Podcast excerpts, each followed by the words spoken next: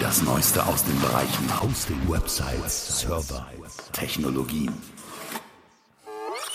Der Podcast von GoNeo.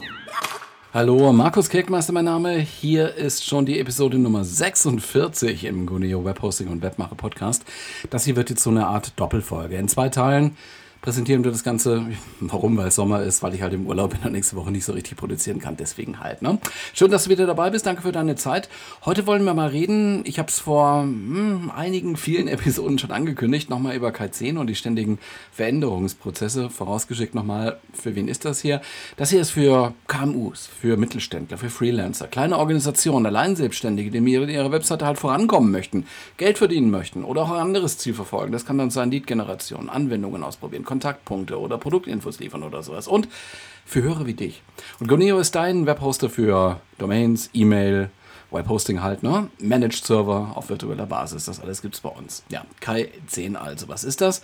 Wenn du jetzt in der Wikipedia mal nachliest, findest du etwas von der Wortherkunft, stammt aus Japan. In der Bedeutung ist das ein immerwährender Veränderungsprozess, der mit diesem Wort Kai-10 so beschrieben wird. Idealerweise eben ein andauernder Verbesserungsprozess. Und so richtig populär wurde das Prinzip, das wie gesagt aus Japan stammt, Ende der 1980er Jahre. Das war eine gute Zeit für Japan und für die japanische Industrie.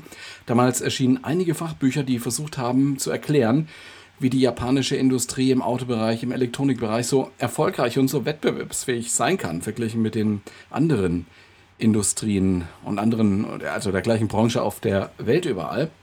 Das ist auch nichts Esoterisches, sondern ähm, schon was Greifbares. Man könnte das am besten vielleicht eher als Managementprinzip umschreiben oder definieren. Und dahinter steht die Idee eines immerwährenden Hinterfragens bezüglich jeder Aufgabe und jeder Tätigkeit. Also es hat so ein bisschen was, äh, ja, Totales. Äh, man hinterfragt wirklich alles.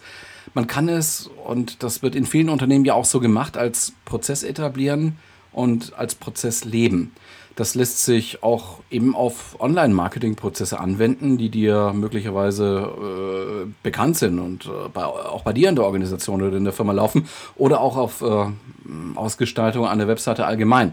Also es ist eben ein, ein Management-Prinzip, nicht festgelegt auf eine bestimmte Sphäre oder auf eine bestimmte Tätigkeit. Man kann es unter Qualitätssicherungsaspekten sehen oder auch als Effizienzsteigerungsprozess. Also diese Bandbreite ist relativ groß. Oft sagt man auch, dies ist ein konstanter Verbesserungsprozess. Das geht so draus hervor, wenn man es eindeutschen möchte oder ein bisschen noch weiter erden möchte, allgemein abgekürzt mit KVP, konstanter Verbesserungsprozess. Da stecken diese Prinzipien auch drin. Und man erkennt diese Prinzipien, von denen ich auch jetzt gleich einige nenne, in vielen Businessmodellen und auch in vielen Tools, die wir auch im Online-Marketing benutzen. Also, wenn wir jetzt über die Prinzipien sprechen, mit K10 will man optimieren. Und zwar nicht nur sehr fokussiert, sondern eigentlich alles. Sehr übergreifend, über Bereiche und über die etablierten Prozesse hinweg. Also nicht nur irgendwo hinschauen in eine, eine Ecke und da versuchen, was zu machen. Kann man machen, aber die, die große Idee ist eigentlich, alles zu betrachten. Wenn man jetzt auch nicht gerade alleine arbeitet, dann ist es wesentlich, dass man die Teammitglieder abholt, dass die Teammitglieder dabei sind und diese Verbesserungen eben auch unterstützen. Man kann sagen, der Weg ist das Ziel, denn eigentlich wird man den Endpunkt, der Endpunkt wäre die Perfektion, nie erreichen. Das steckt in, in dieser Idee auch mit drin. Im K10 geht man halt grundsätzlich davon aus, dass alles veränderbar und verbesserbar ist. Wesentlich ist auch, dass es um kleine Schritte geht, nicht um den großen Wurf, sondern eher um minimale Iterationen. Ähm, nicht jetzt gleich alles umwerfen, nicht alles in die Luft werfen und schauen, was halt noch runterfällt oder so. Es geht um die kleinen Verbesserungen. Das heißt auch, dass die Verbesserungen halt eher klein sind, also ein paar Prozent oder 0, irgendwas Prozent, Babyschritte werden da gemacht. Aber typischerweise eben konstant. Jeden Tag ein bisschen besser als der Tag vorher. Das liest man auch so ein bisschen in den, in den Beschreibungen vieler Firmen, die diese Prinzipien halt für sich aufgenommen haben. Als, als Leitkultur, als DNA, wie man oft auch sagt. Ne? Firmen-DNA, Unternehmens-DNA. Laber, laber. Also diese Veränderung muss man sich halt auch bewusst machen, sonst äh, kann das nämlich auch frustrieren. Also man muss sie sehen, auch die kleinen Verbesserungen, man muss sie würdigen eben auch wenn sie klein sind. Äh, wenn man viele kleine Verbesserungen addiert, können es eben auch große Verbesserungen werden in der Summe. Und hier ist auch unser Ansatzpunkt in unserer Online-Arbeit. Es zieht sich auch ein bisschen hier durch die Podcast-Episoden, die wir hier so produzieren. Da unterstellen wir ja auch immer, dass eine Webseite eigentlich nie fertig ist, sondern sie lebt, sie ist dynamisch. Und äh, ja, nie fertig. Im, Im Web, im Internet halt allgemein, in der Internetökonomie kommt die ja, sehr schnelle Veränderung sowieso an vielen Stellen zum Tragen, anders als früher vielleicht in der Industrie, im Autobau zum Beispiel oder auch noch, vielleicht sogar auch noch beim Computer zusammenbauen, in der, in der frühen Computerphase. Da musste man sehr, sehr lange Veränderungsphasen eigentlich durchleben und äh, Planungshorizonte waren da so auf zehn Jahre angelegt. Das ist heute undenkbar. Also keiner, glaube ich, kann von uns sagen, wie das Internet, das Web vielleicht auch nur in zehn Jahren aussehen wird. Wir tun uns schwer, das mal auf zwei Jahre, drei Jahre zu prognostizieren und die Fehlertoleranz ist da schon enorm. Das konnte man in anderen Industrien früher, in Anführungszeichen, äh, zielgenauer machen. Also hat man halt lange Planungshorizonte, konnte man sagen, jetzt fange ich halt an, ein Auto zu planen. In zehn Jahren ist das fertig, aber ich weiß heute eigentlich schon, wie es aussieht. Mit Änderungen natürlich. Natürlich ist da auch eine, eine Schwankungsbreite drin, weil auf dem Weg dahin auch was verändert worden ist. Aber grundsätzlich, ja, man hat jetzt angefangen, in fünf, sechs, sieben, acht, neun, zehn Jahren war man dann fertig und konnte das Auto vermarkten.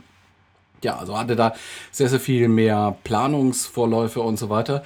Ähm, das ist äh, ja in der Internetökonomie, in der wir hier leben und äh, deswegen hörst du wahrscheinlich auch diesen Podcast, ist das schon ein bisschen anders. Ähm, wir raten ja hier an dieser Stelle auch immer dran zu bleiben. Keine Zombie-Sites da draußen online zu stellen oder stehen zu lassen, sondern der Webseite den Veränderungsdruck nicht nur zu unterwerfen oder äh, sich schlimmstenfalls halt auch zu widersetzen, sondern oder auch zu resignieren, ja, sondern voranzugehen, die Veränderungen anzunehmen, die neuen Updates einzuspielen, die neuen Frameworks zu benutzen, PHP 7x. Ja. Also die konstante Verbesserung an den Inhalten, am Design, an der Kommunikation, auch mit Usern und äh, mit Kunden zu leben und eben äh, auch technologisch voranzugehen, mitzugehen, an, an, an, an der Spitze mit zu sein, nicht am, am ganz hinten, ne? so wo, wo die, die Laggards dann sind. Also man hatte die Early Adapters, dann hat man die normalen Adapters und irgendwann haben wir die Laggards, die ganz spät kommen, die sagen, okay, wir sind erstmal skeptisch und gucken mal, wenn es gar nichts mehr anders geht, dann, dann graden wir halt auch mal ab oder so. Ja, also ähm, da vorne spielt die Musik. Wenn man das Ganze jetzt ein bisschen systematisieren will, und da, darüber wird es stärker in der zweiten Episode gehen. Ich, ich habe jetzt hier ein bisschen den theoretischen Vorbau und das ist alles sehr, sehr allgemein, was ich erzähle. Ja, so im, im zweiten Teil, in der nächsten Episode, diese Summer Specials werden wir da ein bisschen konkreter eingehen, was man da eigentlich machen kann. Also ich, ich stelle da auch ein konkretes Modell, ein konkretes Tool dann auch vor. Was man da auf jeden Fall brauchen kann, sind KPI, Key Performance Indicators es ist wichtig, damit man diese Verbesserungen eben auch sieht, damit man sie erkennen kann, damit man sie messen kann, wenn sie denn auftritt. Es muss nicht eine Verbesserung sein, das kann, wir machen da Experimente, das kann auch eine Verschlechterung sein, dann sollte man natürlich danach steuern und das in Richtung Verbesserung drehen. Klar, alles, was man entscheidet, kann eigentlich auch eine Fehlentscheidung sein, im Sinne von, man könnte was verschlimmbessern, ja. Aber äh, dann zu sagen, okay, never touch that running system und äh, solange es irgendwie geht, lass es laufen, äh, ist im Prinzip, wird oft gerne auch angewendet, nur wie zielführend ist das? Und von daher würde das dem Kalt-Sinn-Prinzipien halt widersprechen. Wir wollen jeden Tag das Ganze ein bisschen besser machen. Also das ist so die, ähm, äh, das, das überwehrende Prinzip oder das, das alles überdeckende Prinzip. Ähm, ja, ne? also nach dem Motto 1000 Besucher sind halt besser als 990 pro Durchschnittstag zum Beispiel oder eine Bounce Rate von 40% ist besser als 50%, eine Conversion Rate von 2% besser als 1,9. Kleine Schritte, die sich dann aber insgesamt summieren aber eben dann auf konstante Art und Weise summieren. Das ist das ähm, große Prinzip. Das gilt auch für unsere Online-Marketing-Aktivitäten, die wir alle tun. Also wenn du Online-Aktivitäten da entwickelst, Marketing machst, dann hat das immer was zu tun mit Budget, zumindest mit Zeitansatz und mit dem Ergebnis, das da rauskommt. Also, Senkung der Klickpreise, Erhöhung der Klickrate auf eine Kampagne oder auf eine Anzeige, all das, das fässt man darunter und ähm, dafür gibt es äh, für die Erfassung auch äh, Tools da draußen, noch und nöcher. Manche musst du bezahlen, manche sind kostenlos, äh, in manchen ist es eher aufgabenorientiert, im Sinne von, ich schreibe mir jetzt die Aufgaben auf und priorisiere sie, die ich da angehen möchte, um das zu verbessern. Bei anderen Sachen geht es halt eher um die Erfassung von KPI und die Weiterentwicklung von KPI was man als Business Owner oder eben als Webseitenbetreiber da mitbringen oder einbringen darf, ist die Strategie. Das heißt die Zielfestlegung, die Festlegung des Investments. Und dann muss man die Prinzipien halt aufsetzen und leben. Und das ist, ist, ist wirklich, glaube ich, auch der, der schwere Part. Also klar, ohne äh, Budget äh, und ohne Zeit wird es irgendwie nicht gehen, aber ich glaube wirklich, das Schwere ist dran zu bleiben und diszipliniert zu arbeiten, da das Große und Ganze im Blick zu halten, aber eben auf jede Kleinigkeit zu achten, jede Kleinigkeit auch mal zu hinterfragen und versuchen, es besser zu machen. Auch diese Kleinigkeiten muss man halt identifizieren und äh, dann muss man sich die Frage stellen, wo lohnt es sich denn jetzt Energie und Aufwand reinzustecken? Ganz wichtig bei Kaizen, wenn man, wenn du das jetzt irgendwo nachliest in allgemeinen Werken, dann äh, wirst du gerade so aus dem, kommt das so aus dem industriellen Bereich, was da so gerne geschrieben wird, wirst du ähm, immer wieder auf Begriffe stoßen wie Standardisierung, Kritikorientierung, Qualitätsorientierung, Kundenorientierung, Prozessorientierung. Das klingt alles immer sehr groß, ja. Wir können es auch runterbrechen. Ich habe vor einiger Zeit mal so eine Episode gemacht, da ging es um diesen Zirkel, diesen Plan, Do, Check, Act Zirkel.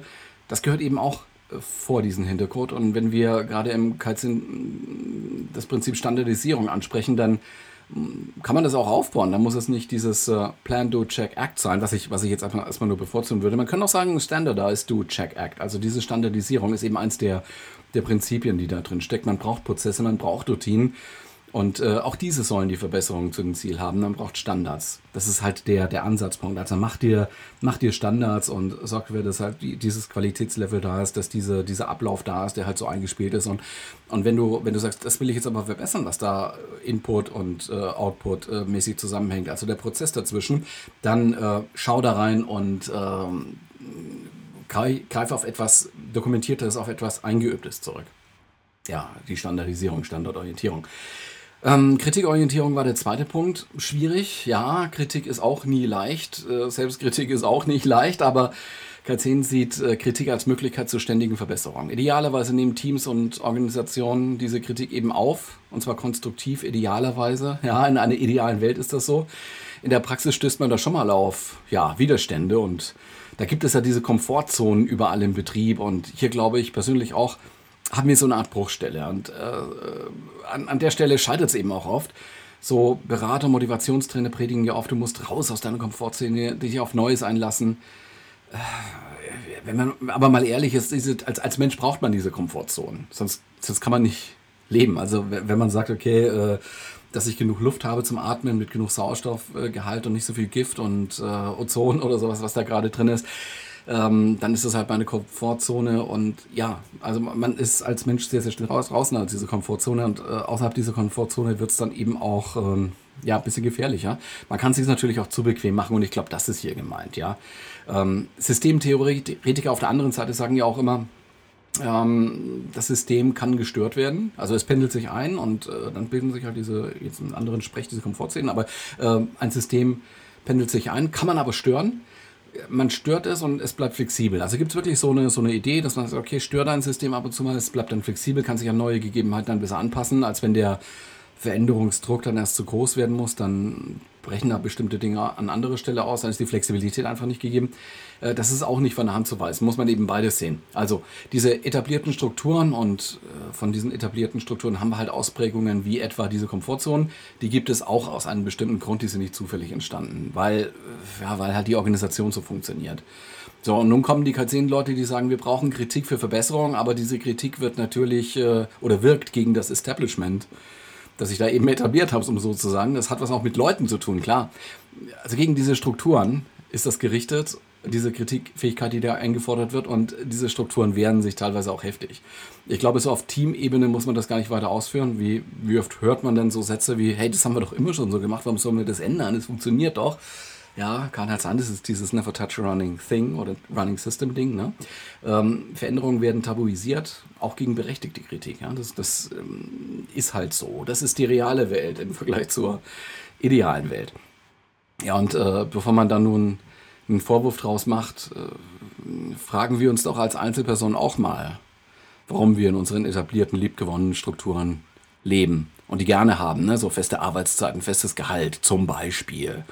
Weil wir halt halt so unser Leben, unseren Alltag organisieren, den bewältigen müssen.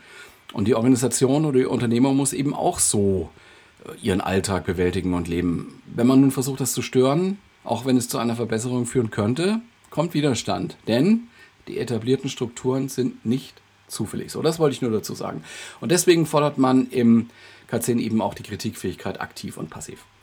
Ein anderer Aspekt war die Qualitätsorientierung. Das bezieht sich nun eher auf die Ergebnisse. Es geht um, um bessere, um qualitativere Ergebnisse.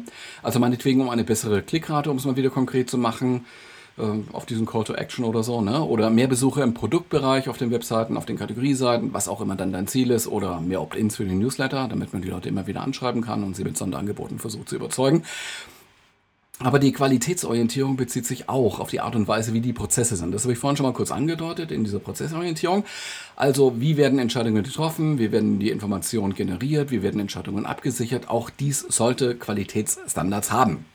Kundenorientierung ist so der nächste Punkt, habe ich auch vorhin aufgezählt. Das ist im industriellen Bereich, wo das oft auch formuliert und diskutiert wurde und auch beforscht wurde. Ähm, wichtig, bei uns im Webbereich könnte man auch sagen, unbedingte User-Orientierung, das hört man ja auch oft. Ne? Was sagt der User? Machen wir Usability-Tests? Machen wir Fokusgruppen und so weiter und so weiter? Das gehört alles in diese Kundenorientierung. Denn für die Leute daraus machen wir das auch.